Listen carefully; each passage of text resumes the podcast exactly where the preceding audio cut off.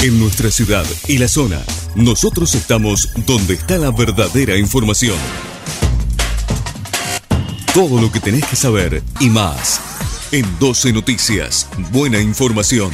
12noticias.tv. Estas son las noticias locales. La provincia entregó 15 camionetas 4x4 y equipamiento para la policía.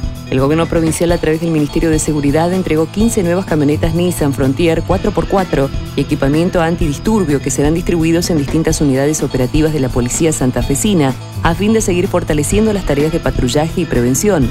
En ese marco, el jefe de policía, Miguel Oliva, explicó que estas unidades móviles son un remanente que había adquirido el gobierno el año pasado.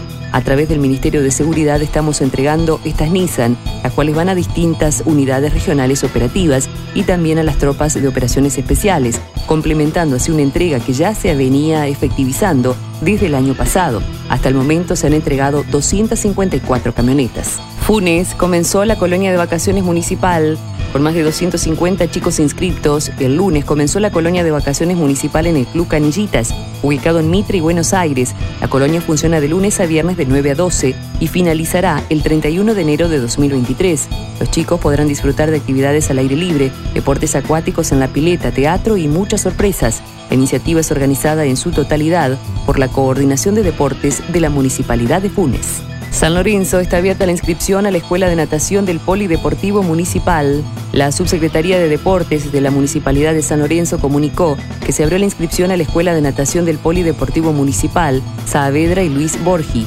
El trámite se realiza de lunes a viernes entre las 7 y las 10. Los interesados deben presentar certificados de salud y bucodental, fotocopia de DNI y fotocarnet además de la ficha de inscripción que se retira en el mismo complejo deportivo. Pablo Hapkin presentó la incorporación de nuevas unidades al transporte público de pasajeros en el marco del sistema de transporte post-pandemia con el objetivo de dar respuesta ante la demanda de usuarios. Se incorporaron 15 coches, 0 kilómetros a la flota actual de colectivos.